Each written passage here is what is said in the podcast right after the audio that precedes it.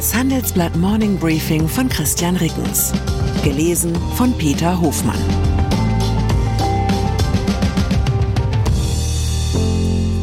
Guten Morgen allerseits. Heute ist Dienstag, der 22. August, und das sind unsere Themen. Vorschau, was die Chip-Nachfrage über die Weltkonjunktur verrät. Trockenbau, was tun gegen Auftragsmangel in der Baubranche. Chinas Show. BRICS-Staaten planen in Johannesburg die Erweiterung. Nach einer kurzen Unterbrechung geht es gleich weiter. Bleiben Sie dran.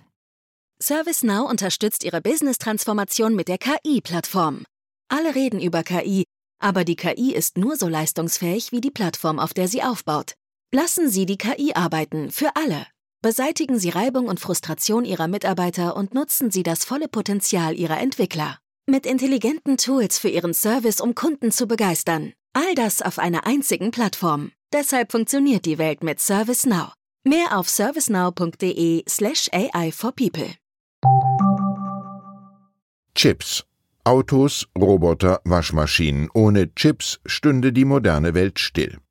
Die Nachfrage nach den elektronischen Bauteilen ist ein Frühindikator für die wirtschaftliche Entwicklung rund um den Globus.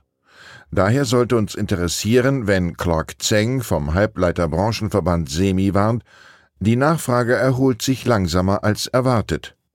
Anfang des Jahres hatten die Chipkonzerne noch mit einem Aufschwung bei den Chips spätestens ab Sommer gerechnet, doch danach sieht es erst einmal nicht aus. Die Auslastung der Chipfabriken wird laut SEMI zunächst weiter sinken, Wegen der langen Bestellzeiten spiegeln sich in der aktuellen Auftragslage der Hersteller die Absatzerwartungen ihrer Abnehmer in einigen Monaten.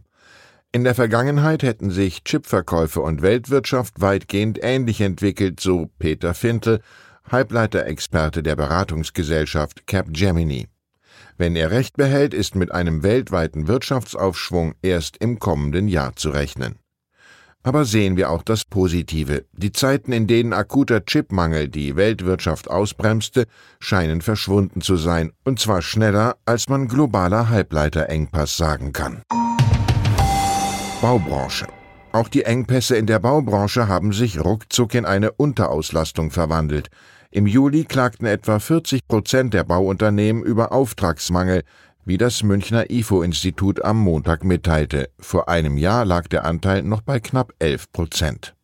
Das sind schlechte Nachrichten für Bauministerin Clara Geiwitz. Die Bundesregierung hat als Ziel 400.000 neue Wohnungen jährlich ausgegeben. Das verfehlte sie schon im letzten Jahr deutlich. Einer IFO-Prognose zufolge wird die Zahl der Fertigstellungen bis 2025 auf nur 200.000 Wohnungen sinken. In der Politik ist eine Reihe von Instrumenten in der Diskussion, um gegenzusteuern, von niedrigeren Dämmstandards bis zu großzügigeren Abschreibungen. Die Berliner Handelsblatt-Kolleginnen und Kollegen haben das Für und Wider der einzelnen Optionen für Sie aufgedröselt. Ein Vorschlag, um Immobilien billiger zu machen, findet hingegen erstaunlich wenig Widerhall, der Plan von Bundesfinanzminister Christian Lindner. Hiernach können die Bundesländer die Grunderwerbssteuer für selbstgenutztes Eigentum auf 0% absenken. Eine deutliche Mehrheit der Länder ist dazu laut einer Handelsblattumfrage nicht bereit. In Schleswig-Holstein zum Beispiel haben sich CDU und Grüne darauf verständigt, von einer Absenkung keinen Gebrauch zu machen. Seit der Föderalismusreform 2006 ist die Grunderwerbssteuer die einzige Steuer, die Länder unabhängig vom Bund bestimmen können und die Bundesländer machen von dieser Möglichkeit regen Gebrauch. In Brandenburg, NRW, Saarland und Thüringen ist der einstige bundesweite Einheitssatz von 3,5 auf inzwischen 6,5 Prozent gestiegen. Wer ein Haus im Wert von 500.000 Euro kauft, muss also noch 32.500 Euro an Steuern drauflegen. Nur in Bayern liegt der Satz weiter bei 3,5 Prozent. Statt die Grunderwerbssteuer zu senken, führen manche Bundesländer nun eigene Immobilienförderprogramme ein. So können sich in Nordrhein-Westfalen Hauskäufer bis zu 10.000 Euro vom Bruttokaufpreis erstatten lassen. Schleswig-Holstein plant die Einführung einer Eigenheimzulage. Heißt im Klartext, manche Länder geben Immobilienkäuferinnen und Käufern künftig als Förderung einen Teil dessen zurück, was sie ihnen zuvor an Grunderwerbssteuer abgeknüpft haben natürlich nur nach entsprechendem Antrag. Genauso stelle ich mir den effizienten Staat nicht vor. BRICS-Staaten. BRICS, die Allianz der aufstrebenden oder sich dafür haltenden Volkswirtschaften, trifft sich ab heute zu ihrem Gipfel im südafrikanischen Johannesburg. Bislang gehören Brasilien, Russland, Indien, China und Südafrika dem Staatenbund an. Jetzt will die Gruppe zu BRICS Plus werden und zahlreiche neue Mitglieder aufnehmen. Auf Kriterien dafür müssen sich die Mitgliedstaaten noch einigen. Auch ab wann zusätzliche Länder aufgenommen werden, ist noch unklar. Und ideologisch scheint die BRICS-Staaten nicht viel mehr als eine Ablehnung der Vorherrschaft des Westens zu einen. Was sich unter anderem daran zeigt, dass Russlands Staatschef Wladimir Putin in Johannesburg nur per Video zugeschaltet wird. Er fürchtet in Südafrika die Vollstreckung eines internationalen Haftbefehls gegen ihn. Frauen-WM You must remember this. A kiss is just a kiss, singt Arthur Wilson alias Sam im Filmklassiker Casablanca. Aber ein Kuss ist eben nicht nur ein Kuss, wenn er von einem hierarchisch höher stehenden Mann einer Frau gegen deren Willen auf den Mund gedrückt wird. Sehen eigentlich alle Menschen so, die geistig im 21. Jahrhundert angekommen sind, bis auf Karl-Heinz Rummenigge. Der FC Bayern Aufsichtsrat sagte gestern Abend am Rande des Sportbild Awards, Zitat, ich glaube, man sollte da nicht übertreiben. Spaniens Fußballverbandspräsident Luis Rubiales hatte am Sonntag nach dem gewonnenen BM-Finale Spaniens Starspielerin Jennifer Hermoso ungefragt auf den Mund geküsst. Er kenne Rubiales gut, so Rummenigge. Er sagte, wenn man Weltmeister wird, ist man emotional und was er da gemacht hat, ist, sorry, mit Verlaub, absolut okay.